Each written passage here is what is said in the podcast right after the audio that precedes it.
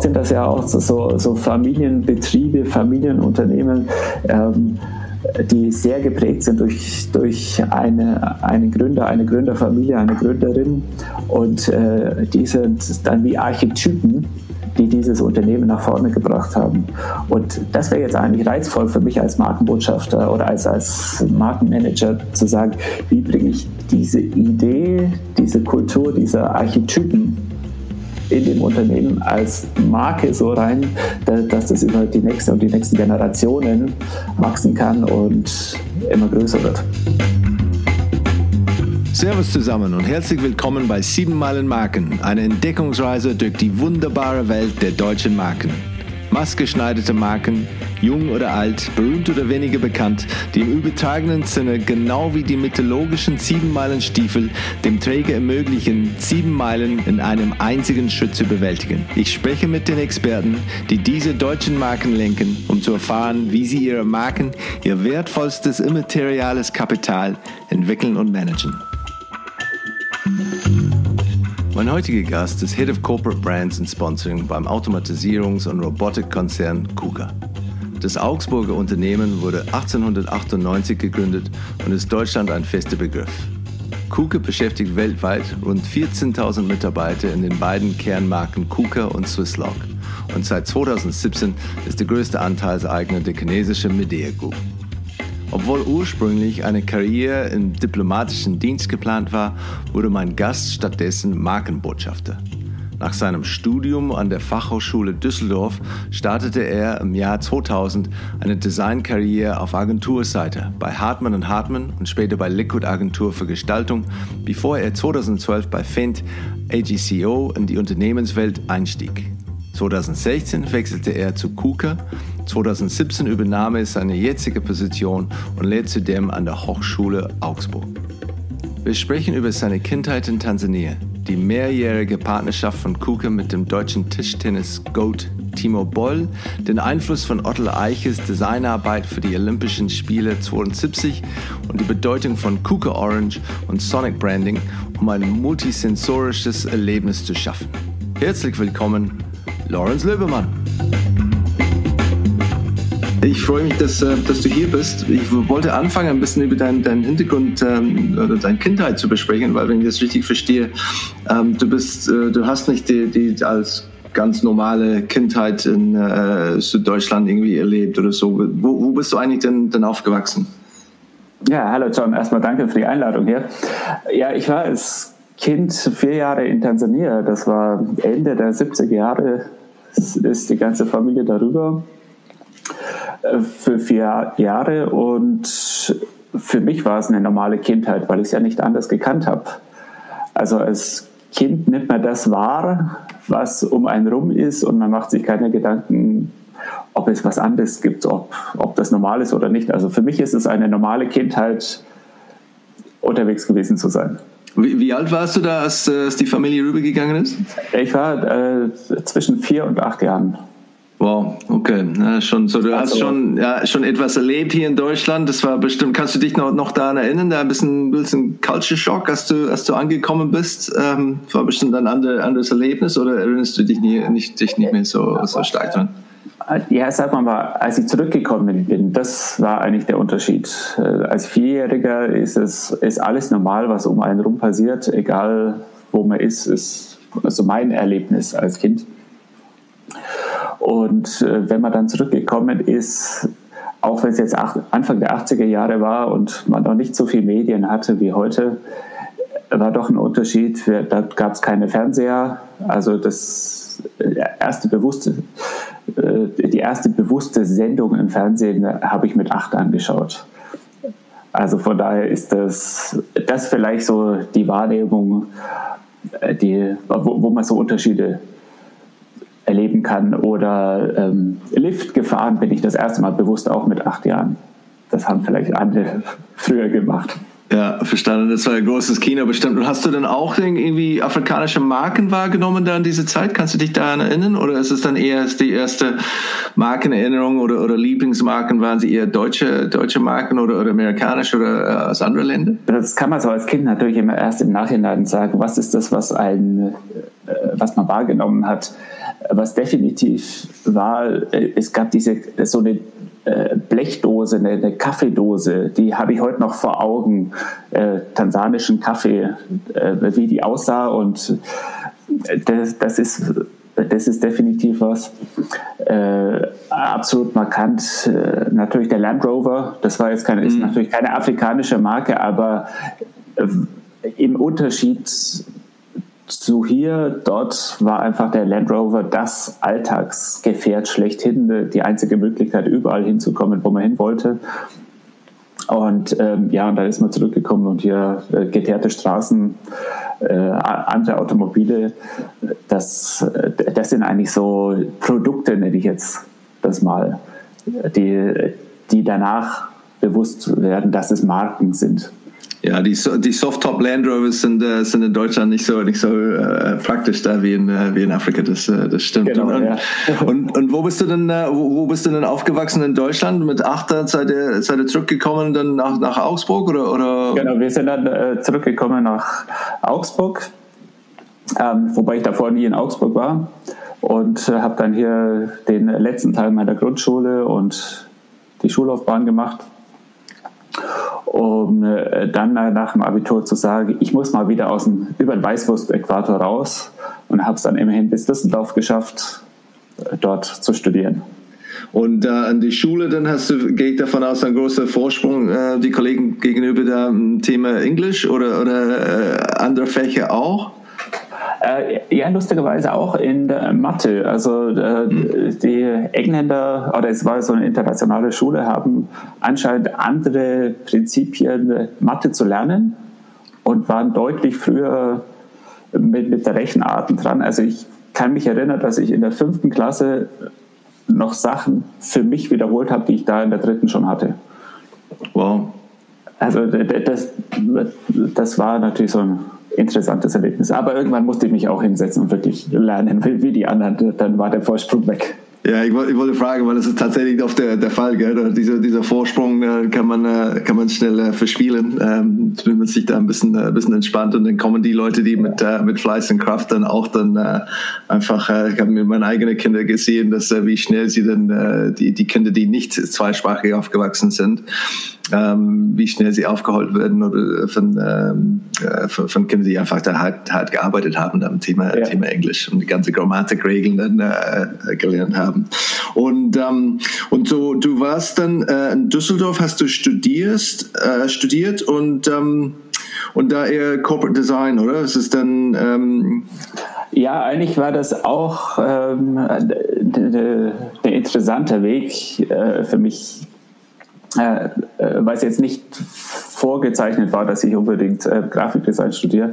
Ich wollte zum Beispiel eigentlich mal in den diplomatischen Dienst und habe dann beschlossen, es doch nicht zu machen. Ähm, und am Ende des Tages bin ich das dann heute doch geworden, aber eben nicht auf direkten Weg, also heute als Markenbotschafter, ähm, sondern ich habe eigentlich angefangen und wollte Illustrator werden. Also die schönen Zeichnungen der Kinderbücher, das ist das, was ich gekannt habe.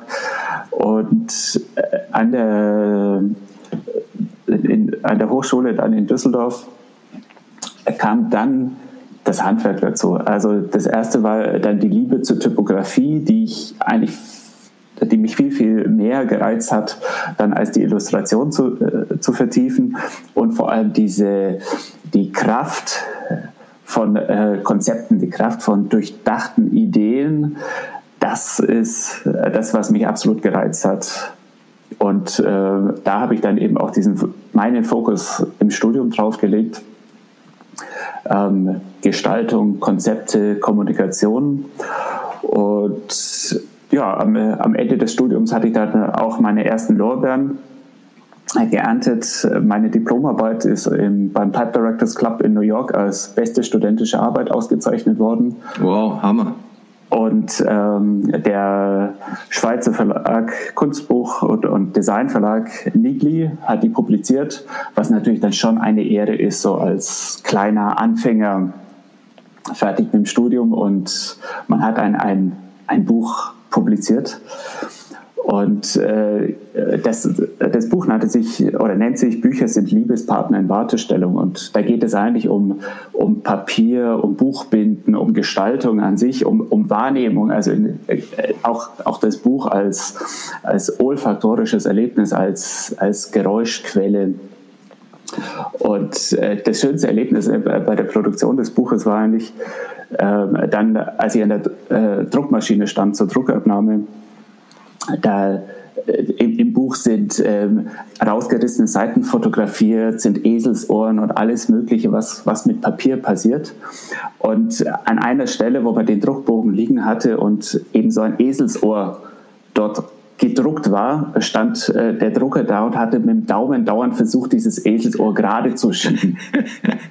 und in dem Moment wusste ich, alles ist gut, perfekt, genau so muss es sein. Also wenn, wenn der Drucker äh, über seine eigene Täuschung stolpert, die er gerade produziert hat, ähm, dann, äh, dann sind wir auch ähm, von der Druckqualität her richtig und äh, haben das farblich äh, sauber umgesetzt. Also insofern ging es da schon auch immer ja, ums, um Kommunikation, ums Objekt, Hafte an sich. Und äh, ja, die, die ersten paar Jahre war ich dann eben auch in einer, in einer Agentur. Äh, in der ersten ging es auch ums Objekt. Also die hatten beide Abteilungen, das Industriedesign. War, war das gezielt, Lawrence, dann irgendwie so, nach dem, Entschuldigung, dass ich dich unterbreche, aber war es, ja. war es so, so gewollt zu sein, hey, ich studiere und dann, dann gehe ich in eine Agentur oder, oder gab es dann einen Plan oder äh, wie hast du das dann ähm, also ähm, vorgesehen? Äh, man möchte natürlich nach dem Studium erstmal wo anfangen und äh, hat für sich so seine Ziele und äh, es war sicher nicht der, der große, lange Plan an, der, an dem Punkt, sondern äh, es ging darum, noch was zu lernen. Ich habe mich ja, war ja gefühlter Anfänger. Ähm, trotz allem, äh, wie geht man mit Kunden um, was, was passiert? Und insofern äh, war das einfach ein spannender Bereich, der mich interessiert hat. Ähm, äh, und, und da habe ich mich auch immer schon als Brückenbauer gesehen. Ich, ich bin nicht irgendwie, dass ich sage, Kommunikation ist das eine oder Text ähm, oder eben das Industriedesign, sondern ich habe immer schon das gemeinsame Ziel aller äh, dieser Bereiche gesehen. Und insofern war es für mich ein absolut reizvoller ähm, Start, eben in einer Agentur zu starten, die Industriedesign, Kommunikation, Corporate Design, alles äh, vereint hat. Und äh, ja, da zähle ich heute auch noch, weil das Spektrum, was, was ich damals gemacht habe, ist, äh, war so breit ähm, von 3D-Sachen, von äh, Industriegüter, von äh, ja, da, all, allen möglichen. Und äh, da immer in Produktionsschritten und so weiter. Und, und nachdem ich eben der ganze Weg von, von der Idee bis zum fertigen Produkt interessiert wird, war das eine extrem gute Basis für mich. Und, und du warst dann äh, elf, zwölf Jahren, oder? Agenturseitig, bevor du dann. Genau, äh, also ja. elf, zwölf Jahre und hatte eben da ähm, äh, vor allem dann äh, äh, im zweiten Teil der, der Agenturzeit äh, mich konzentriert auf ähm, CD-Projekte, Beratungsthemen Kunden gegenüber und da aber auch das komplette Spektrum von Kunstbuchverlagen über Tierbedarf, Lebensmittelindustrie. Also ähm, da gab es jetzt auch keine Einschränkung, wo ich sage, ich will unbedingt nur, ähm, nur in die eine oder die andere Richtung, sondern es ging wirklich von B2B zu B2C ähm, zu ja, Luxusgütern, alles, was es so gab. Was war denn die, die, die, der Grund für die Entscheidung, das jetzt dann ähm, auszuprobieren, dann eher auf, auf, auf Kundenseite? Und was, äh, was hast du dann gefunden, wenn du wirklich dann plötzlich dann auf, andere, auf der anderen Seite der, der Zaun äh, rübergesprungen äh, gesprungen bist? Äh, der Ansporn kam eigentlich dadurch, dass ich äh, gemerkt hatte, wenn ich war bei, bei meinen Kunden, äh, die ich beraten habe, auf dem Messestand war, habe ich, äh, bin ich immer hin und habe gesagt, du schau dir den Stand an. Ich kann dir sagen, wie viele Agenturen für dich gearbeitet haben. Hier waren es zwei, da waren es fünf. ähm, weil doch immer wieder jeder seine, seine persönlichen Vorlieben reinbringt oder seine Freiheiten sucht, sich, sich ähm, weg vom Corporate Design zu bewegen. Und da kam natürlich irgendwann der Moment, wo ich festgestellt habe, oder den, den Punkt gesucht habe, wo kann ich das optimieren, wo kann ich die, meinen Anspruch, etwas perfekt zu machen, zusammenbringen. Und auf der einen Seite habe ich dann eine Weiterbildung gemacht, um einfach wieder State of the Art zu sein, äh, zu wissen, wo, wo stehen wir heute als Brand Manager habe ich das in Innsbruck gemacht und äh, dann eben auch daraufhin die Entscheidung getroffen. Ich muss eigentlich dorthin, wo, wo die Entscheidungen getroffen, wo, wo die langfristigen strategischen Planungen passieren, um genau hier den Einfluss zu haben, alles zusammenzubringen und äh, die Kraft aus äh, dieser Einheit eines Markenauftritts an allen Kontaktpunkten zu generieren. Es ist viel, fair zu sagen, dass, dass Deutschland, obwohl Deutschland, glaube ich, eine sehr, sehr reiche Tradition hat mit Design, äh, wenn es zu Produktdesign geht, in-house. Ähm, aber vielleicht weniger, weniger so, wenn es zum, zum Thema Corporate Design kommt, dass man eher, ja, das ist vielleicht eher ein bisschen, äh, wie sagt man, äh, stiefmutterlich dann irgendwie behandelt wurde als, äh, als Thema in der Vergangenheit? Das würde ich jetzt eigentlich überhaupt nicht sagen. Ich meine, wenn mal in die Geschichte von der deutschen Corporate Designs reingeht, ähm, klar, da ist natürlich ein Otto Eicher ähm, äh, wirklich zu nennen, der heute, heute noch für alle Olympiaden äh, das 9 Plus Ultra ist, was der äh, 72 geschafft hat. Und das war ja nicht nur ein Design für, für eine Olympiade, das war ja wirklich ein Design für Deutschland ähm, über Architektur, über Farben, über Piktogramme. Also äh, ähm, das, äh, das würde ich jetzt überhaupt nicht sagen, dass, dass das stiefmütterlich behandelt wurde in Deutschland. Und aus, aus, dieser, äh, aus diesem Ansporn oder aus dieser Zeit äh, gibt es viele große Marken äh, mit hervorragenden Piktogrammen, äh, Signes. also als, als stiefmütterlich würde ich das nicht sagen. Aber, aber in-house oder das meine ich eher zu, sagen, hey klar, es gibt Unternehmen, die wirklich fantastische äh, Design haben, äh, generell oder Kommunikationsdesign, aber das eher zu sagen, das ist nicht etwas, was wir selbst tun können. Ähm, wir brauchen externen dafür und externen Experten. Aber wenn man sagt, das ist, das ist uns so wichtig als Thema, das gehört zu unserer Kernkompetenz und die Leute, die das tatsächlich können und das tatsächlich umsetzen und, und federführend für uns machen, die müssen bei uns in Haus sitzen. Das meinte ich eher, dass man der, der Stiefmutter Das, das ist so, das ist so geschätzt. Ist klar, deutsche Design ohne Frage, finde ich, finde ich großartig. Ähm, aber, aber es ist wirklich als, als, als, als ein Thema ähm, gesehen oder geschätzt wurde, dass das so wichtig ist, dass man sagt, das gehört in Haus. Ich glaube, das ist wirklich erst eine Entwicklung der letzten Jahre, ähm, wo das Thema Brand, Purpose etc. pp. nicht nur in-house, sondern auch als relevantes Thema für ein Unternehmen wirklich so wichtig wird, dass man es bewusst in die Organisation einpflegt, dass man ähm, es als, als zentrale Struktur mit in ein Unternehmen platziert. Und ähm, die, äh, alle, alle Unternehmen und Marken, die ich kenne, die das gemacht haben, stehen heute extrem gut da und, äh, und äh, ja, haben, haben Werte, für die sie stehen, haben ähm, eine gute Kultur und äh, sind bekannt am Markt und äh, stehen wirklich als, als gute Marke in ihrer Branche da. Und ich glaube, das, das wird auch immer mehr Marken und Unternehmen bewusst, wie wichtig das ist. Und von daher gibt es diese Entwicklung meiner Meinung nach ähm, absolut hier aus meiner Sicht ins Positive.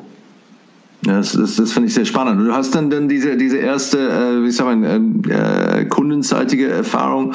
Das war dann bei, bei Fendt, wie eine traditionsreiche deutsche, deutsche Marke, eher für, für Traktoren äh, bekannt, wenn ich das richtig genau, verstehe. Das ist, äh, genau, das äh, Fendt, äh, für alle, die es nicht kennen, das sind die mit dem weißen Dach, grüner Traktor und rote Felgen. Es gibt ganz viele grüne Traktoren, aber diese Kombination, das ist der Fendt, wie man das sagt. Und äh, ich hatte einen extrem spannenden Start. Da ähm, ich habe ähm, von einem Kollegen, der 35 Jahre dort offiziell als äh, Grafikdesigner gearbeitet hatte, die Rolle übernommen als kleine Inhouse-Abteilung für Kommunikation. Und ähm, äh, einer meiner ersten Aufgaben oder eigentlich die erste Aufgabe überhaupt war, ähm, schau mal, wir haben so ganz viele Logo-Varianten. Da gibt es welche mit grünen Strichen, mit grünen Wellen, mit grauen Flächen, mit grauen Verläufen. Wir würden das gerne aufräumen oder du hast doch jetzt den frischen Blick, schau doch mal drüber, mit, welchem, mit welcher Variante wir weitermachen sollen, weil das ist, ist so ein Kuddelmuddel und dann braucht man da mal eine saubere Datei von. Das, ähm, das hat sich einfach so entwickelt. Und äh, dieses Logo von Fendt, muss man sagen, als ich angefangen hatte, das ist ein 60 Jahre altes Logo, nahezu unverändert, mal Farbe rein, Farbe raus, grau oder so, aber die Kontur unverändert. Also ein Logo, das, das bewiesen hat, dass es funktioniert und dass es für eine Traditionsmarke steht. Ähm, und als ich mir das angeschaut habe, habe ich relativ schnell festgestellt, ein Redesign ist die einzige sinnvolle Lösung.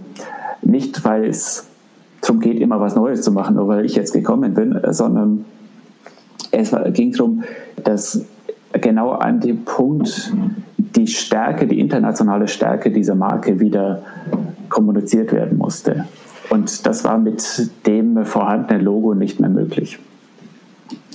Ähm, das heißt, ich war in der Situation, wo eigentlich ich nur aufräumen sollte und Ordner sortieren sollte, aber keiner an ein Redesign oder eine, ähm, eine so große Aufgabe gedacht hat.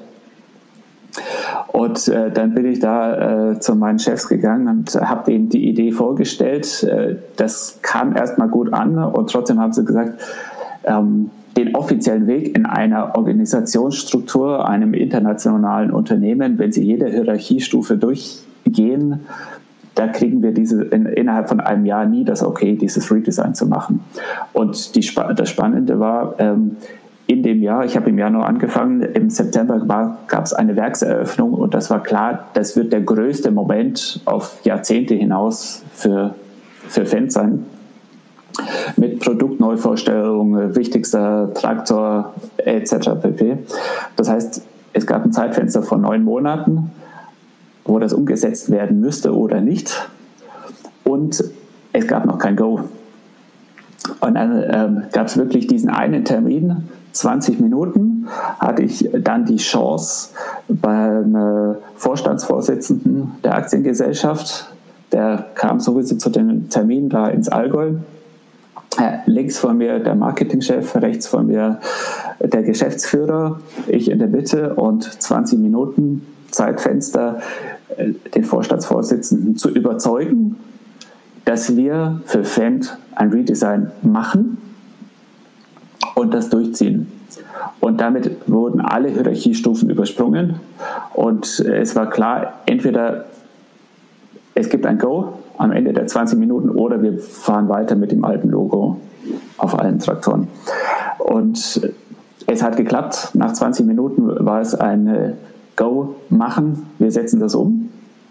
Ja, und, und das, was du vorgestellt hast, nicht, okay, genau. jetzt, wir, wir finden äh, einfach die Idee gut und jetzt nein, schauen wir mal, wie es aussehen soll, aber das war es, es ist hier, es wird, wird gemacht und es wird so gemacht. Genau, es gab genau ein Logo, mit dem wir ins Rennen gegangen sind, eine Variante, weil wir gesagt haben, das ist das, was wir haben wollen, wo wir die, die, die, das größte Potenzial oder die, die Chance sehen, ähm, Feld zu positionieren. Und ähm, es war klar, dieser eine Schuss muss sitzen. Mit dem einen Entwurf keine zehn Varianten, kein, kein, es gab nur ein Go oder Stop. Also ganz klar fokussiert auf, auf unser Ziel. Und ähm, am Ende des, äh, des Termins war es nicht nur, dass, dass Fendt das Go hatte, ähm, das umzusetzen, sondern er hatte für sich auch entschieden, für alle anderen Marken, ähm, die müssen nach, demselben, nach derselben Struktur, also alle anderen Marken im Konzern, nach derselben Struktur auch ihr Corporate Design und, und ihre Marke aufbauen. Und das wurde dann parallel bei den anderen Marken in den darauffolgenden Monaten und Jahren auch umgesetzt. Also insofern war es nicht nur ein Anstoß für Fans, sondern für mehrere Marken, was dort passiert ist. Und das dann wirklich der, der eine, eine, eine, ähm, ich sag mal, eine, eine logische Markenarchitektur äh, zu schaffen, dass man wirklich dann, ja, dass es Sinn macht, äh, intern und, und auch extern, man weiß, wo man ist und so weiter. Genau, also auf, aufgrund dieser Initiative, nenne ich sie mal, ähm, gab es dann wirklich auch äh, die Positionierungsdiskussionen zwischen den Marken. Ähm, welch, was sind deine Kunden? Welche Länder oder welche Zielkunden fokussierst du? Ähm, es wurde ja schon sowieso zusammengearbeitet in der Traktoren- oder, oder ähm, Maschinenentwicklung also sowohl Mähdrescher, Häcksler etc. pp., ähm, wo es immer schon abgegrenzte ähm, Qualitätsunterschiede oder Leistungsunterschiede gab. Und das wurde jetzt auch logisch von der Marke oder beziehungsweise über die Marke wieder zurücktransferiert. Das heißt, es hat auch sehr, sehr viel zur Klärung im Konzern beigetragen. Und die Entscheider dann, die, die sind von der, von der AGCO, äh, von der amerikanischen Muttergesellschaft gekommen oder war es dann eher Fendt, äh, die, die Kollegen aus, aus, aus dem deutschen Markt? Nein, der, äh, der eine, den ich überzeugen musste, war der Vorstandsvorsitzende von ACO. Okay, ist, ja. ja. Und, und, und wie, wie, oder hast du was gespürt, wenn es geht um, um äh, deutsche Verhältnisse zum, zum Thema Markenführung und, und Design äh, im Vergleich zu den Amerikanern? Das ist dann, war es dann eine höhere Wertschätzung, niedrige, ähnlich, ähm, waren andere Sachen wichtig oder, oder verschiedene Brandcodes vielleicht wichtiger, als sie dann äh, bei, bei deutschen deutsche Unternehmen äh, wären? Also jetzt bei Akku war es äh, natürlich so, dass es ähm, äh, die deutsche Marke Fendt gab, es französische Marke, äh, finnische Marke und eigentlich in, der, der Konzern aber in Amerika war. Also von daher ist es eine ganz spannende Situation, eben wirklich mit vielen internationalen Kollegen und Kolleginnen zusammenzuarbeiten. Jeder hat eine andere Historie, jeder hat eine andere Sicht und ähm, jeder ist international tätig. Also ähm, die, die, die, die, Landwirtschaft ist wirklich so ein Thema, wo man sehr stark sich in die Länder reindenken muss in denen verkauft wird, weil, weil überall die Landwirtschaft und auch das Verhältnis zu, zum Traktor sehr, sehr unterschiedlich ist. Und ähm, da, da sind eben dann so Codes, Markencodes extrem wichtig. Also ist der Traktor die eine Maschine, die die Familie ernährt? Oder ist es äh, in, in, großen Landwirtschaftsbetrieben wie Nordamerika oder auch ähm, Osteuropa die Maschine ein Investitionsgut. Und entsprechend äh, sind diese Codes und auch die, das, woraufhin man in, für jede Marke gearbeitet hat, sehr, sehr unterschiedlich. Und äh, das hatten eigentlich alle, alle gut im Griff. Und da habe ich jetzt keine länderspezifischen Unterschiede gesehen, dass, dass die einen eher eher flapsiger, sage ich jetzt mal, damit umgehen oder die anderen stringenter, sondern das ist, war überall auf einem extrem hohen Qualitätsniveau umgesetzt. Und, und gab es bestimmt auch dann viele Märkte und, und auch äh, Unternehmen oder, oder Einzelleute, die auch äh, Fotos von, von ihrer Trecke dann ähm, im, im, Wohnzimmer haben oder geht davon aus, dass es wirklich so eine, so eine fast wie ein, ein wie du sagst, dass, dass die Familie nährt und äh, als wichtig als, als eine der, der wichtigsten und wahrscheinlich teuersten Investitionen, die sie die gemacht haben ähm, dass es wirklich dann so, so geschätzt wurde oder, oder eher als emotionlose äh, Werkzeug?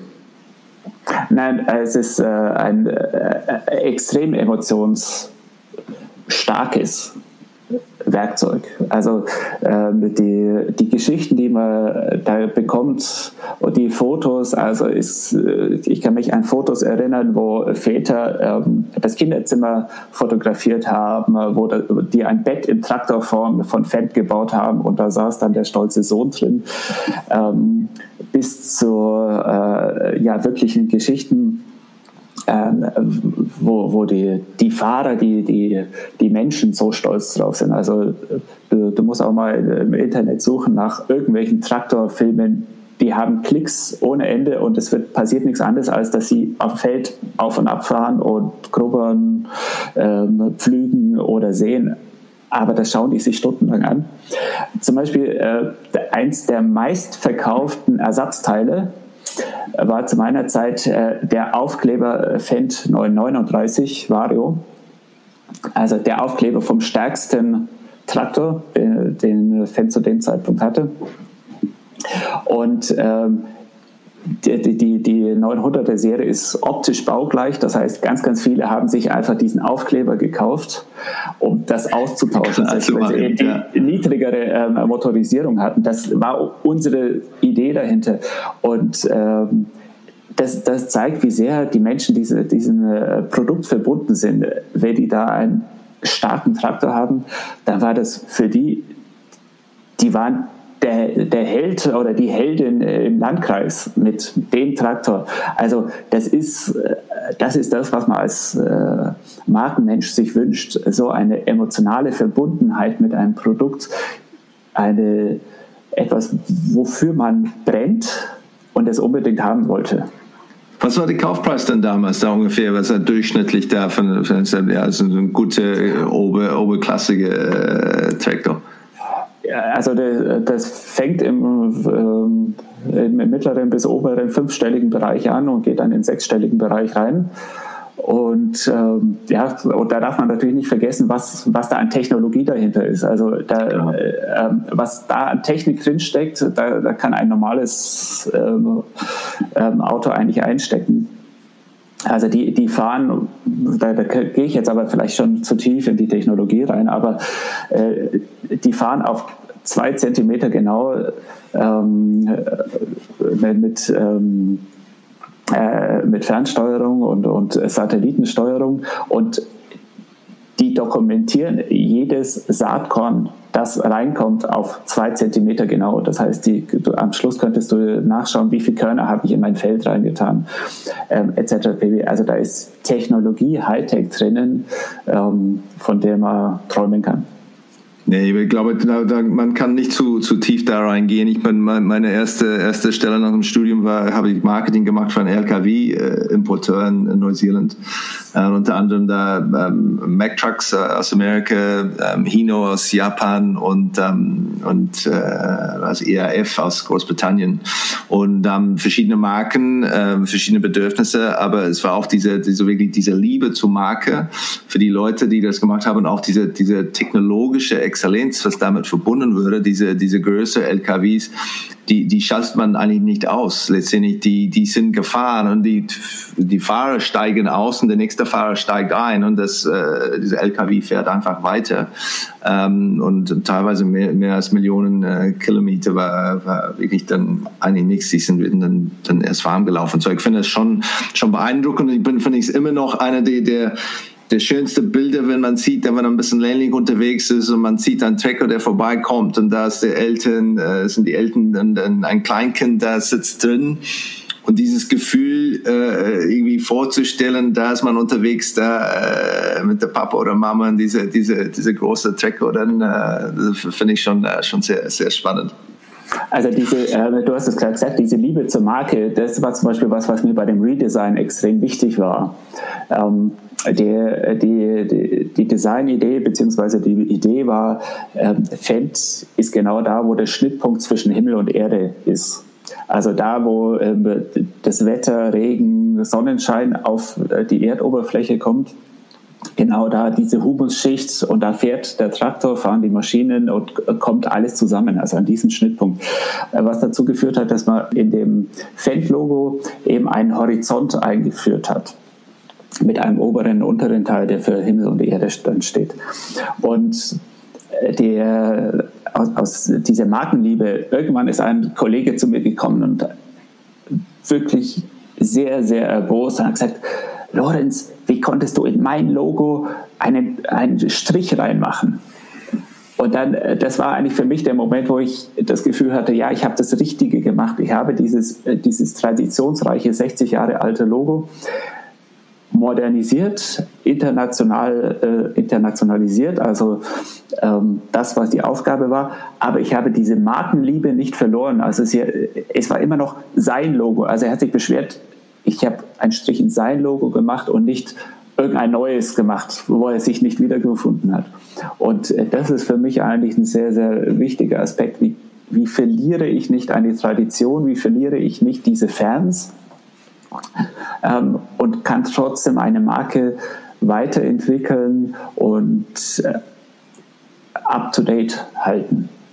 So, es gab keine, keine externe Shitstorm, wo, wo die Leute ihre äh, Tractors dann irgendwie äh, angezündet haben da, oder sagen, nee. Wind oder sowas in diese Richtung. Äh, genau. Ja, das sehr schön. Und du bist dann äh, 2016, glaube ich, zu, zu äh, Kuke gewechselt. Ähm, genau, da. Das, äh, ich nehme es wahr, irgendwie als, als, als Roboterhersteller aus Augsburg, ähm, aber international oder sehr international unterwegs. Ähm, kannst mir da, da auch dann, dann gerne korrigieren, aber was, äh, was war auch dein Briefing, als du dann, dann eingestiegen bist? Äh, was, äh, was, was hat man, hat man vor, vor für dich? Es äh, war auf jeden Fall eine sehr spannende Situation, als ich bei KUKA angefangen hatte. Ich bin in dem Monat gekommen, in dem ein neues Logo oder ein neues Corporate Design äh, publiziert wurde. Das heißt, äh, ich bin eigentlich in dem Moment gekommen, wo es um an den Rollout ging, wirklich dann die Implementierung in alle Bereiche rein. Und äh, ja, das, das Briefing war eigentlich relativ einfach. Es lautete, Lorenz, wenn irgendjemand in dieser Welt Geld in die Hand nehmen will für eine Automatisierung, Robotik oder sonst was, dann muss er das Gefühl haben, er muss bei Kuka anrufen. Und wenn er nicht anruft, dann muss er das Gefühl haben, er hat einen Fehler gemacht. Das war das Briefing und das gilt heute auch noch. Und so da gehe ich davon aus, ist, setzt man sich alles da auf das Thema Qualität und Premium oder, oder was war dann irgendwas, okay, was sind die, die, ähm, äh, die, die Hauptthemen, wo man sagt, okay, die, die müssen wir wirklich dann immer ähm, äh, erkennbar haben, ähm, dass wenn man, wenn man über Kuchen redet, dass, äh, dass man redet von zum Beispiel Genauigkeit und Premium oder Gab es dann verschiedene Werte, die man, die man äh, schon hat, die man ähm, vielleicht verstärken müsste oder andere Werte, die man, die man äh, reinbringen musste? Das Spannende an, an so einem Maschinenbauer ist ja, dass es nicht nur die Technologie ist, also Präzision, Wiederholgenauigkeit, alle messbaren Werte, sondern dass äh, bei dieser Marke und eben auch bei Cooker das Engagement der Leute so viel zählt. Also es gibt heute extrem viele Kunden, die sagen, wir entscheiden uns für KUKA, weil wir wissen, falls es ein Problem geben sollte, hängt ihr euch rein, ihr macht das, ihr schafft das. Und ähm, der, das ist eben der, der Unterschied, ähm, eine Maschine nicht nur anzuliefern und dann ähm, ist, ist die Aktion mit dem Lieferschein abgeschlossen, sondern der, die Idee, verantwortlich zu sein für das, ähm, was man entwickelt hat, was man konstruiert hat, diese äh, die, äh, vor Ort gerade zu stehen, zu sagen, das funktioniert und das, äh, das macht das, was es tun soll. Und dafür sind wir ansprechbar. Das heißt, äh, das Schöne ist wirklich, dass es nicht die Technologie an sich im Fokus hat, sondern die Menschen, die mit dieser Technologie unterwegs sind, die entwickeln. Und äh, ja, darum, äh, ja, gibt es auch diesen äh, Spruch intern, we make innovation work. Also wir schaffen es, diese Innovation wirklich zum Arbeiten zu bringen. Und das fände ich einen sehr, sehr schönen Ansatz, äh, den ich, wo ich mich freue, einfach da ähm, mit allen zusammenzuarbeiten, weil es darum geht, etwas auf die Straße zu bringen, das es funktioniert und äh, alle glücklich sind am Schluss. Um, um sowas zu, zu schaffen, aber dann brauchst du dann definitiv die, die richtige Kultur und, und Struktur und, äh, und, und Werkzeuge. Ähm, waren Sie schon da oder, oder ähm, wo man sagt, ja, das ist eigentlich alles da, wir haben kein Silos, alles sind motiviert, Sie verstehen, ähm, um, um, was es geht und so weiter. Cool, wir müssen das nur irgendwie große Buchstaben da vorne im Empfang äh, schreiben oder äh, was musste denn musstest du denn sonst dann im, im, Gang setzen, um, um das tatsächlich zu, zu ermöglichen? Wenn man mit den einzelnen Leuten redet, merkt, da ist, ich nenne es ja mal dieses orange Blut da. Ähm, das liegt sicher ein bisschen an der Historie. Äh, Ende der 90er Jahre war die, die Abteilung Roboter ein Spin-off von, von ähm, einem Automatisierungskonzern. Und die haben sich auf Roboter konzentriert und hatten äh, da, die haben so mit 200, 250 Leuten angefangen. Und das ist eigentlich eine Entwicklung, wie man sie heute bei Startups sieht. Also die, die hatten, der erste Roboter war 1973, das heißt, es hat relativ lang gedauert, bis dieses Spin-off dann gekommen ist. Aber in dem Moment war eine absolute Aufbruchsstimmung. Ähm, und die lebt heute einfach noch dieses, wir können Neues machen, wir schaffen ähm, neue Produkte und ähm, Robotik ist ein extrem spannendes Umfeld. Das sind ja jetzt nicht nur diese 6- und 7-Achs-Roboter, sondern ähm, äh, AGVs etc. pp. Äh, in, im Lager, Lagerlogistik. Also es gibt so viel an Automatisierung, wo immer wieder dieser Spirit rauskommt. Da gehen wir ran und da finden wir die richtige Lösung und das äh, bestmögliche Produkt. Du, du, hast auch die, das Thema äh, Farbe da äh, kurz erwähnt, ähm, die Farbe Orange. Ich glaube, es ist dann auch ein von der von die wichtigste, wichtigste Brandcodes, die ihr habt. Ähm, was ich auch ähm, sehr spannend finde, ist, ist eure Zusammenarbeit mit, mit Testimonials, vor allem Timo Boll. Ich bin zugegeben, bin ich normalerweise kein großer Fan von, von Testimonials, weil ich finde, oft fehlt diese Authentizität. Das ist reine, wo man weiß schon, es geht um reine, reine Reichweite, ähm, dass diese Verbindung zwischen Mensch und Unternehmen ist total ähm, äh, inauthentic. Ähm, das sieht man, äh, es gibt ein paar Ausnahmen für mich. Der eine ist der, ist der Dirk Nowitzki, ähm, denn ich finde das Video als, als Testimonial sensationell ähm, und die, die ähm, äh, Zusammenarbeit mit, äh, mit, mit Diebe und zwischen ING, ähm, das finde ich richtig spannend, aber vor allem diese Zusammenarbeit zwischen, zwischen euch und, und Timo Boll. Ähm, vielleicht kannst du ein bisschen erzählen, äh, wie es zustande gekommen ist, warum ihr zusammenpasst ähm, und, und was man oder wie man, wie man richtig gute Testimonial-Marketing macht, ähm, wo es geht nicht nur zu sagen, ey, wie groß kann unser Logo sein auf seinem Hemd. Ja, Timo Boll ist, ähm, ist auf jeden Fall eine Person, die man sich äh, jedem Unternehmen wünscht. Der steht einfach für uns hervorragend für das, äh, für die Werte und, und, und die Themen, die wir haben. Präzision, Schnelligkeit, äh, Vertrauen, äh, dann, dann äh, der die First Class High, High End Level. Also ähm, Timo ist jetzt äh, über 40 und äh, hat eine Karriere äh, seit 20, 25 Jahren in der Welt-Top-Liga. Ähm, äh, wirklich ewig lang unter den Top 10 etc. pp. Also das sind Werte, die man sich, Traumwerte, die man sich einfach wünscht. Und äh, das war 2013 die erste Zusammenarbeit, als KUKA sein eigenes Werk äh, in China eröffnet hatte. Oder ein, ein, weiteres Werk in China eröffnet, gab es davor schon eins, ähm, wo man eine Aktion machen wollte. Und äh, dann kam die Idee, ja, kann man irgendjemand gegen Roboter, Tischtennis und so weiter. Und ähm, kurz gesagt, Timo Boll hat zugesagt. Ähm, es gab diesen Film äh, The Duel, in dem er gegen einen Roboter spielt.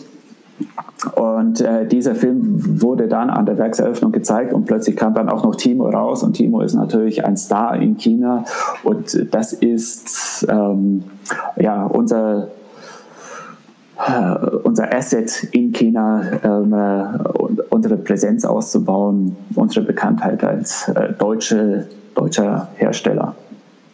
Und die, diese Filme sind auch äh, viral geworden, oder? Das ist dann, wo man wirklich dann mehrere Millionen äh, Klicks hat.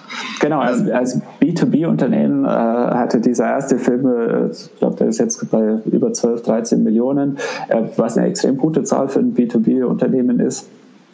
Und äh, das Spannende war vor allem am Anfang die Diskussionen, äh, das wurde sogar in der Bildzeitung im Sportteil genannt, glaube ich, war das, äh, Timo spielt gegen Roboter. Also die, äh, die Awareness auf allen äh, Kanälen, es gab eine deutsche große Tageszeitung, die gesagt hat, sie brauchen jetzt sofort ein Statement dazu. Ist das echt? Ist das nicht echt? Etc. pp. Also das, was da passiert ist, ähm, ist, ist, ist eigentlich ein Traum für jeden Kommunikationsmenschen eben nicht nur zu sagen, hier ist ein Produkt, sondern eine Story. Und dieser Zeitpunkt ähm, 2013, 2014 äh, da hat das hervorragend reingepasst, weil es darum ging, wie nah können Maschinen Menschen kommen und so weiter. Also diese Offenheit und äh, die, diese, dieser philosophische Ansatz, was passiert, wenn die mit, mit und gegen einen spielen, aber auf diese sympathische Art und Weise. Und am Ende hat der Timo gewonnen in dem Film, äh, das, das ist, glaube ich, die, die Spannung, die das Ganze getragen hat. Wie, wie groß war diese Entscheidung, ähm, dass es dann eigentlich kein Happy End gab für, für Kuka in diesem Film? Ja, letztendlich, wie, wie lange war, war diese Entscheidung debattiert zu sein, hey, letztendlich, wer gewinnt am Ende? Weil letztendlich sonst ist, zeigt man sich sein eigenes Produkt als, als Verlierer da in diesem Kontext. Ähm, hat man das getestet oder war es ein, eine Bauchentscheidung? War es eine Entscheidung der Vorstandsebene? Ich war in der Entscheidung nicht dabei, das war nämlich noch vor meiner Zeit bei Kuka, aber es war auf jeden Fall eine, eine Entscheidung zu sagen, nein, Timo soll und muss das gewinnen. Das ist eigentlich der, der spannendere ähm, Ausgang auch äh, dieses Duells. Und äh, ich glaube, dass äh, das, das, ist absolut die richtige Entscheidung, äh, rein, rein fachlich aus, ähm, aus der Storyline zu sagen, ähm, macht das Unerwartete oder macht das Spannendere und, ähm, und am Ende des Tages transportiert es eigentlich auch das, was ich vorhin schon gesagt habe, die Wichtigkeit äh, des Dualismus zwischen Mensch und Maschine, die sich gegenseitig ergänzen und äh, die sich nicht gegenüberstehen zu diesem Zeitpunkt, denn du hast schon für, für deutsche Unternehmen oder mit deutschen Unternehmen zusammengearbeitet, äh, mit, mit ein bisschen amerikanischer Flair und dann jetzt mit KUKA, mit einem chinesischen äh, Inhaber, dann auch eine ein neue Kultur kennengelernt. Ähm, Gab es da oder gibt es da Unterschiede, wo man sagt, ähm, da spürt man einen anderen ähm, Fokus, wenn es zum, zu, zu, zum Thema Markenführung kommt? Also was ich äh, von beiden Seiten kennengelernt habe, ähm, im direkten Austausch eben mit, mit den vielen internationalen Kolleginnen und Kollegen, war eigentlich das, das Positive, dass die Markenführung sehr geschätzt haben und, und ähm, das absolut in Fokus ge, gelegt haben. Also ob das jetzt Amerika war, die gesagt haben, äh, bei Fendt, äh, das ist eine, eine Marke, das ist ein Asset, das wir ähm, das wir pflegen und schützen wollen und ausbauen, ähm, genauso wie, wie jetzt eben bei Kuka zu sagen, das ist das ist genau ähm, der Wert, den man hat. Eine Marke, ähm, die für Vertrauen steht, die für Technologieführerschaft steht, für Innovation und ähm, das gilt es auszubauen. Und äh, da sehe ich jetzt eigentlich oder spüre ich keinen Unterschied, ähm, sondern da geht es immer darum, die Werte, die dahinter stehen, zu stärken und äh, die Marke in die Zukunft zu führen. Ich finde es auch die, die Rolle von, von Musik und, und äh, Ton, Audio äh, bei euch. Ähm, ich habe dann ein Video angeschaut, das mich ein bisschen diese, diese Billy Joel ähm, Song erinnert, der We Didn't Start the, We Didn't Start the Fire, ähm, wo es viele irgendwie Begriffe irgendwie dann ähm, anfangen, irgendwie gesprochen werden und dann gesungen.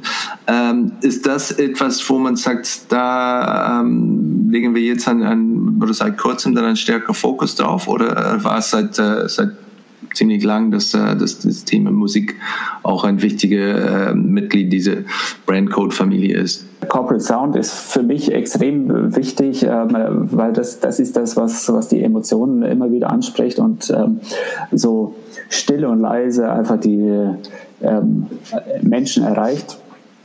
Und dort äh, den Corporate Sound so umzusetzen, dass er für diese Technologie, Präzision, dieses Spiel zwischen Feinheit und äh, Maschinenbewegung steht, das ist extrem schön und, ähm, umzusetzen.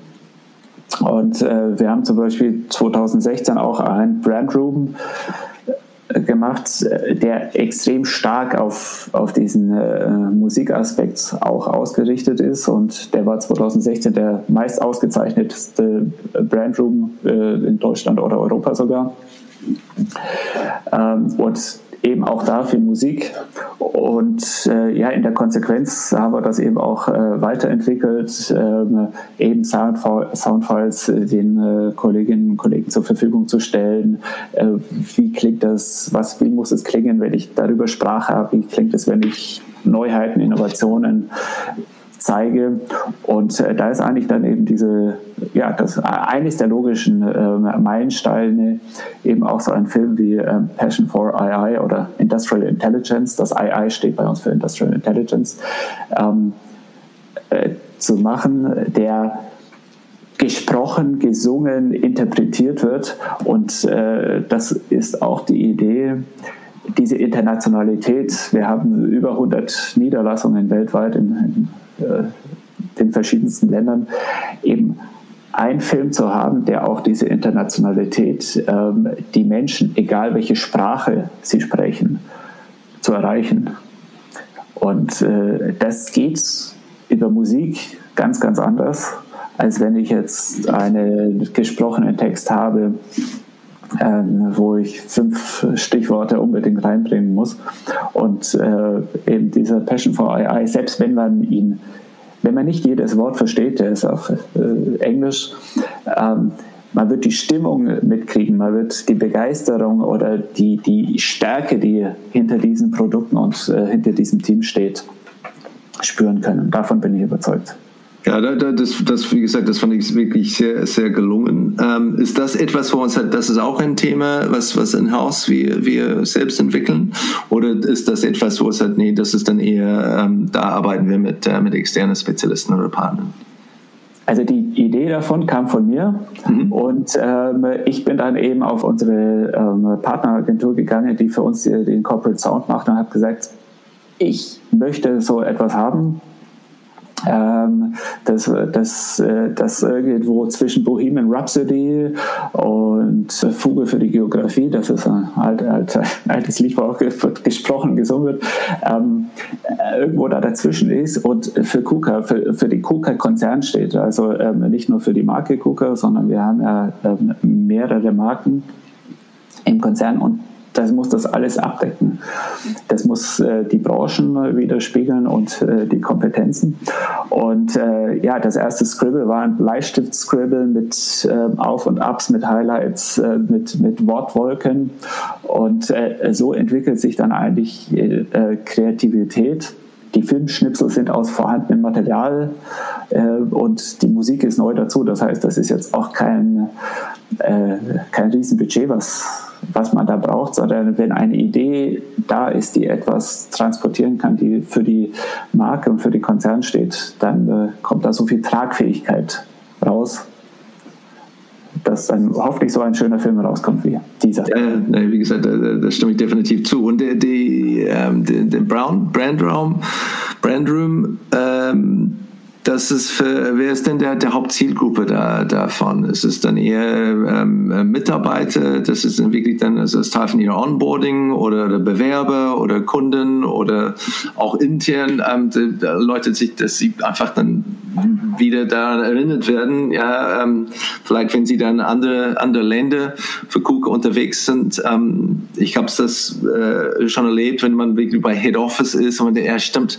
das ist diese Unternehmen, wo ich äh, wo ich äh, wofür ich arbeite oder für wen ich arbeite und nicht unbedingt diese, diese kleine Kiste als, als, als, als Satellitunternehmen. Ähm, das habe ich zumindest dann ganz stark erlebt bei, bei ähm, AKQA. ähm, WPP-Tochter in der Vergangenheit, wo, wo ich hier kundenseitig unterwegs war, fast ausschließlich mit dem Kunde. Ähm, und wir natürlich in, in Amsterdam und, und London wirklich sehr repräsentative Büros hätten. Ähm, äh, was ist denn der, der, das Ziel von der, von der Brand Room für euch? Und, und also, äh, also der ist auf jeden Fall ähm, schon mal sehr gut platziert. Er ist am Eingang, am Haupteingang. Äh, direkt äh, im Gebäude. Und ähm, ich versuche alle Onboarding ähm, Kolleginnen und Kollegen da reinzubringen, äh, um, um, einfach dieses Gefühl zu haben, das ist das große Ganze. Ähm, er steht auf jeden Fall allen äh, Vertrieblern zur Verfügung, um dort äh, Kunden reinzubringen, um, äh, um diesen Aspekt zu zeigen, was steht eigentlich hinter dieser Marke und, und was für Leistungen sind da. Und ähm, äh, ich versuche immer wieder ähm, Kollegen, Kolleginnen, die einfach schon Jahre da sind, immer wieder mal da reinzubringen und zu sagen, ich mache mal eine Führung, äh, lass uns da über, äh, über uns nachdenken, wofür stehen wir und äh, ich zeige euch was. Also Ziel ist auf jeden Fall dort den, den Austausch zu haben und die Marke erlebbar zu haben, machen. Wie würdest du oder wie reif würdest du KUKA schätzen, da, wenn es geht zu, zu, zum, zum Thema Markenführung? Man sagt, hey, letztendlich von, von 1 bis 10, ähm, wo man sagt, ja, eins, da machen wir Broschüren, wir haben ein Corporate Identity äh, oder ein Logo und ein paar Farben, Schrift, äh, Schriftart, ähm, bis zu, zu 10, äh, wo man wirklich dann das Thema Marke in alle Entscheidungen äh, berücksichtigt wird, äh, man wirklich als Markenverantwortlicher involviert und befragt wird oder proaktiv. Ähm, was würde, was, welche Auswirkungen würde das für uns, unsere Marke haben? Passt das? Ist das dann ähm, äh, allein mit, äh, mit, mit was wir äh, was für eine Marke KUKA ist? Also ich würde jetzt KUKA schon eher in den ähm, oberen Bereich irgendwo verorten. Äh, es ist so, dass ich eine schöne Rolle habe, ähm, weil ich führen darf ohne, ohne Budget und äh, in Anführungsstrichen ohne Macht, ähm, sondern äh, ich ich darf und soll mich mit jedem unterhalten und das ist, äh, das ist eine glückliche Situation, wenn, wenn die Aufgabe darin besteht, sich mit jedem auszutauschen, egal ob das ähm, Vorstandsebene ist oder ob das ähm, äh, hier im Empfang ist, in der Produktion. Und äh, von daher ist das für uns definitiv eine tolle Aufgabe, dort ähm, die Themen anzustoßen und eben auch in Prozesse, Strategieprozesse ähm, äh, mit involviert zu sein, ein starker Teil auch ähm, der Change-Prozesse zu sein, Reorganisationen. Und ähm, damit hat die Marke definitiv einen Einfluss. Ob es jetzt in jede Entscheidung immer eingeht, das ist, glaube ich, ähm, das Idealbild, ähm, was man an der ähm, Universität lehrt. Der Alltag ist einfach sehr viel spannender. Wo, wo schaust du denn hin, wenn es geht um Inspiration? Ähm, uns hat er letztendlich ähm, Marken, die, die, ob deutsche Marken oder Marken aus der, aus der Branche oder andere Marken, wo man sagt, da möchten wir uns dann eher noch weiter in, in diese Richtung entwickeln? Also aus gestalterischer, kommunikativer Sicht äh, muss ich sagen, äh, finde ich absolut fasziniert, was IBM in den letzten Jahren gemacht hat. Die, äh, und zwar auch deshalb als Benchmark, weil die in einem heute klassischen Bereich unterwegs sind. Ähm, man hat eigentlich ein schwer erklärbares Produkt, die Software. Die Software wird auch für KUKA wichtiger und wichtiger und, und wir entwickeln uns vom, vom Maschinenbauer, vom Mechatronik äh, definitiv zum Softwareanbieter ähm, mit zentralen Kompetenzen, mit Cloud, On-Premise, alles was dazugehört. Und IBM hat, äh, hat eben das schon sehr, sehr viel länger im Fokus und steckt sehr, sehr viel Kreativität in die Kommunikation, in die Darstellung, in die äh, Piktogrammstil, die, die grafischen Bilder und ähm, bringt eben dieses, was ich nicht greifen kann, dieses irgendwo ist ein Server, ich wo weiß man nicht. Man hat hier Nummern mit Punkten und sonst wie. Das, das ist meine Verbindung zu dem Produkt. Und das macht das so spannend. Wie, wie bringe ich so eine Marke wie IBM als, ja, als, als Wunschmarke da rein? Gibt es etwas, was das Thema Marke in Deutschland zurückhält, äh, aus, aus deiner Erfahrung? Äh, wenn du siehst, dann, ähm, wie wir besprochen haben, ich glaube, bei KUKA seid ihr, seid ihr wirklich, wirklich weit. Ähm, vor allem, wenn man sagt, als, als, als B2B, äh. Ähm, Gibt es denn andere Unternehmen, wo du rumschaust und sagst, boah, die wären wirklich deutlich weiter, wenn sie nur Punkt, Punkt, Punkt machen würden? Oder könnten, dürften? Oh, das, ist, äh, das ist schwer zu sagen, äh, weil man ja natürlich nie den Einblick hat, äh, wo, wo kommen sie wirklich her und, und wo gehen sie hin. Also von daher tut mir schwer jetzt zu sagen, die, die könnten weiter sein, wenn sie das gemacht hätten oder nicht. Was ich faszinierend finde, äh, ist, äh, wenn ich so schaue, äh, Marken, die, die vielleicht mal für, für tot erklärt wurden, wo sie heute stehen. Also wenn ich so schaue, der Otto-Katalog war zum Beispiel vor ich weiß nicht wann das war, 15, 20 Jahren, als das letzte Exemplar gedruckt wurde. Ähm, das war ein Aufschrei in Deutschland. die, diese Institution, die, die, die für den Aufbruch von Deutschland stand, also ein Grundig, ein Otto, Quelle etc. pp.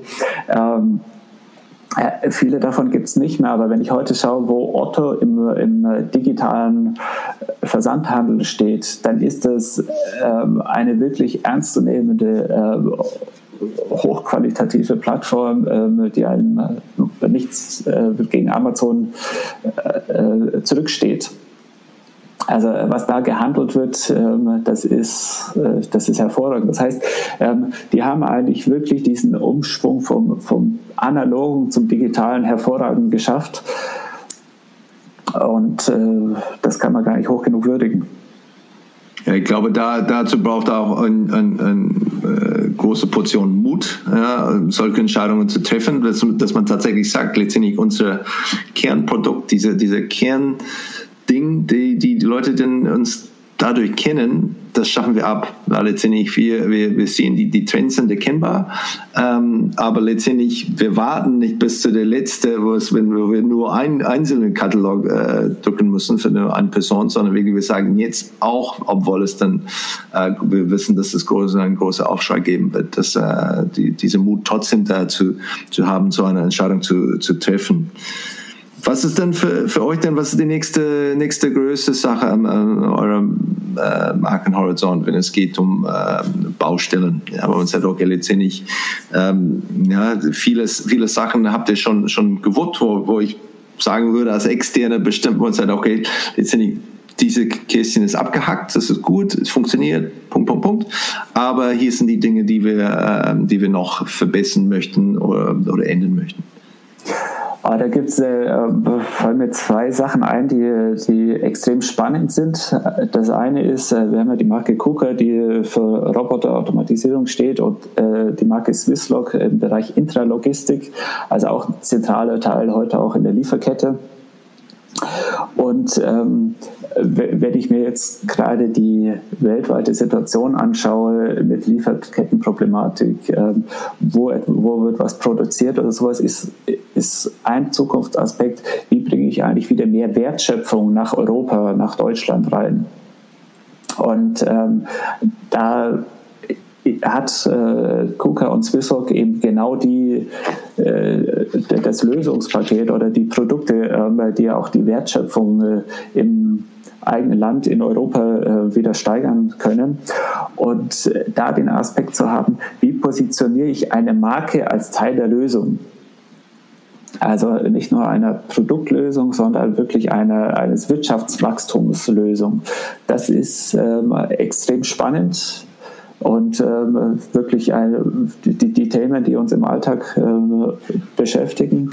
Und äh, das andere ist, äh, wenn wir jetzt zurückschauen, äh, im Januar 2007 kam das erste Smartphone das iPhone von Apple, das ist jetzt 15 äh, Jahre her und heute ist ein Smartphone so alltäglich wie irgendwas. Ähm, es geht gar nicht mehr ohne. Und äh, die, mit der Robotik wird er sich gleich oder ähnlich verhalten. Das heißt, äh, wir haben das als Mission 2030. Ähm, in diesem Jahrzehnt wird die Robotik so alltagstauglich werden. Äh, dass man die zu Hause hat, dass man, dass man äh, damit rumspielt, dass man halt, da hat man eine Küchenmaschine und dann steht halt irgendwo auch ein Roboter ähm, rum, der bestimmte Sachen macht. Man hat heute schon einen Staubsaugerroboter, aber diese, diese Roboter, ähm, das, das, der wird so präsent werden wie, wie ein Smartphone. Und ähm, hier ähm, hier kommen wir mit neuen Betriebssystemen, mit Usability und sonst was raus. Also ähm, Themen, die einfache Bedienbarkeit, ähm, die, die Sachen, die damit möglich sind. Das zu kommunizieren, das ist total spannend. Also zum Beispiel für dich, äh, wenn du, äh, du kommst aus Neuseeland, mhm. ähm, wenn du mal dorthin fährst zu deiner Familie sagst, ich mache jetzt am Bayerischen Abend, äh, um mal zu erzählen, wo ich im Exil war, ähm, dann nimmst du den Roboter, gehst mal schnell ins Internet, holst dir die Brezen-Falt-App runter, die irgendjemand mal programmiert hat. Ähm, dann musst du nur ähm, den Teig kneten und der, der Roboter faltet dir dann die Breze genauso, äh, wie du sie hier beim Bäcker, beim bayerischen Bäcker bekommst. Ähm, und der macht dir dann die 50, 80, 100 Stück für deine Großfamilie. Ähm, und äh, äh, so wird das sein. Du, du wirst irgendeine eine Bewegung, irgendeine Funktion haben. Du gehst rein, wie heute in den App-Shop, lädst dir die Funktion runter. Ähm, der Roboter macht das für dich. Du musst eigentlich nicht mehr programmieren. Du, du hast alles, alles da und er übernimmt dir ähm, alle, alle diese Arbeiten. Ähm, für die du keine Zeit oder keine Lust hast. Und ähm, so wird der im Alltag ankommen. Und das ist extrem spannend. Ist das etwas, was man allein machen kann als, als Unternehmen? Ähm, oder ist es etwas, wo da geht es äh, um, um Kollaborationen mit, mit anderen Unternehmen, mit anderen Marken, die, die Produkte haben, die vielleicht nicht die, diese Robotertechnik dann, dann haben, sondern eher irgendwie ja, dumm oder äh, analoge Technik haben, nicht, äh, nicht smart? Ähm, oder ist es etwas, wo man sagt, nee, da, da muss man ähm, akquirieren und, ähm, und die verschiedenen Unternehmen oder, oder andere Marken da übernehmen? Also unser Konzept ist, ist definitiv die Kooperation. Also das ist das IQK-Ökosystem, was da entwickelt wird. Und ähm, da geht es eben darum, wirklich die Kooperation mit Greiferherstellern, mit, mit anderen ähm, äh, Partnern aus der Automatisierung, um dieses ähm, Ökosystem aufzubauen. Und ähm, eben genauso wie, wie ein ähm, App-Shop ähm, dass jeder, der programmieren kann, kann dort seine Progr also Programme und Apps hochladen ähm, und die zum Verkauf anbieten. Das heißt, ähm, das ist eigentlich das System, wie, wie heute ähm, Wirtschaft und, und Entwicklung funktioniert. Es kann gar nicht mehr ein Einzelner, aber es geht um das System, das Ökosystem das, ähm, das alle zusammenbringt. Also von daher geht es vor allem um die Zusammenarbeit und den Aufbau dieser Strukturen. Ja, das, das finde ich sehr, sehr interessant. Ich, ich, ich kenne einen guten ähm, äh, Markenbotschafter, der, glaube diese, diese Alltagstäglichkeit, äh, Tauglichkeit dann äh, sehr gut überbringen bringen könnte. Ich glaube, Timo Boll muss man der, der wirklich besser ähm, das erklären und irgendwie, irgendwie auch dann eher salonfähig machen äh, könnte. Das äh, der wäre natürlich ja. ideal dafür. Wir haben ja, ähm, um da kurz nochmal einen Sprung zu machen, wir haben ja, um, um diese Story mit Timo Boll auch weiterzuführen, haben wir jetzt wirklich eine Dokumentation, eine Sportdokumentation mit ihm gemacht. Also ähm, äh, wir haben ihn filmisch begleitet und äh, rausgekommen ist eine 97-minütige Sportdokumentation über seine sportlichen Leistungen und wie er sich eben für Olympia vorbereitet hatte in Tokio. Ähm, und immer wieder diese Rückblicke, wo er herkommt. Und äh, was man da wirklich rauszieht, ist seine Technikbegeisterung. Also ähm, wenn es irgendein technisches Feature, irgendein Gimmick gibt, ähm, er ist definitiv der Erste, der sich das kauft. Und ähm, wenn, du irgendwas brauchst, wo du sagst, oh, brauche ich das oder brauche ich nicht, rufst den Timo an und sagst, wie funktioniert denn das, brauche ich das oder brauche ich das nicht? Also äh, da ist er, da ist er Nerd drin. Da, da würde ich sehr gerne seine, seine Meinung zum, zum Thema Metaverse dann, dann hören, aber es dann, ja, ob es genau. ja. ob es da was täuscht oder tatsächlich der nächste, der nächste Second Life sein, äh, sein wird, da, da bin ich gespannt. Ähm, wenn, wenn du ein unbegrenztes Budget hättest äh, für ein, ein markenbezogenes Projekt äh, und ohne, ohne kurzfristige Druck auf äh, irgendwelche ROI, gibt es ein, ein, ein Thema, wo du sagst, oh, das, äh, das, das wollte ich immer machen oder würde gerne, gerne tun? Schöne Frage, aber ich glaube, ein unbegrenztes Budget ist für meine Arbeit gar nicht notwendig, weil ich sehe jetzt eigentlich nicht das Geld in direkter Relation zur, zur Kreativität. Ich habe für mich mal entschieden äh, oder die Frage, mir die Frage gestellt, werde ich Künstler oder Gestalter? Und äh, Künstler hat die Aufgabe, selber Ziele und Wege zu suchen und, und äh, für, für seine eigene Meinung ähm, und Ideen äh, einzustehen. Und ein Gestalter nimmt sich Themen und Ziele ähm, und, und fährt sozusagen auf einem vorgegebenen Pfad aber hat immer noch die Freiheiten, wie gehe ich das, ähm, äh, wie viele Leute nehme ich mit dem Team, äh, fahre ich mit der Pferdekutsche oder nehme ich ein Auto. Und äh, diese Kreativität, die macht eigentlich für mich den spannenden Reiz aus, ähm, dass ich nicht ähm, das unendliche Budget brauche, sondern für mich persönlich ist die Idee und das Ziel sehr, sehr viel wichtiger. Also ich, ich würde das tolle Team dem unbegrenzten Budget vorziehen. Und es ist etwas, wo für dich persönlich ähm, als, als Kreative, äh, als Ideenmensch, ähm, wie hast du das erlebt? Ähm, jetzt mit deutlich mehr Homeoffice gehe ich davon aus, der letzten paar Jahren, war es für dich einfacher, kreativ äh, zu sein als äh, im Büro oder würdest du dir auch dann vielleicht ein anderes Umfeld wünschen, dass es dann mehr Ausflüge oder Natur oder andere äh, ja, kreative äh, Raum, als, äh, als man vielleicht dann zu Hause hat, wenn man da von, der, von den Alltag irgendwie um, äh, umringt ist? Also für mich persönlich ist es so, dass ich ähm, äh, die, die Zusammenarbeit, die enge Zusammenarbeit äh, sehr schätze, um, um, kreative Ideen zu entwickeln, auch Diskussionen zu führen. Aber oft entsteht in diesen Ping-Pong-Gesprächen, äh, hier fällt einem was ein, da malt man was hin ähm, und, und da ist die Wand, an der man äh, wie so ein Tiger auf und ab streift ähm, da entstehen neue Ideen oder auch die anderen Aspekte. Und von daher ist die, das, äh, wäre das 100% Homeoffice nicht, nicht mein Ziel. Ähm, da, da ist es schwieriger, solche Sachen zu entwickeln. Ähm, Dafür gibt es andere Vorteile ähm, bei diesen digitalen ähm, Meetings. Man ist sehr viel präziser, man ist schneller, man kann ähm, Entscheidungen anders herbeiführen. Also von daher geht es immer darum, die, die richtige Mischung für einen selber, für das Team und, und fürs Unternehmen zu finden. Wenn du einen Markenkurs für die Geschäftsführer der deutschen Hidden Champions lehren würdest, äh, wie würdest du es nennen oder, oder worauf würdest du dich da am meisten konzentrieren? Das Spannende an, an Hidden Champions ist ja wirklich, was die erschaffen haben, was, was, was für eine Leistung dahinter steht.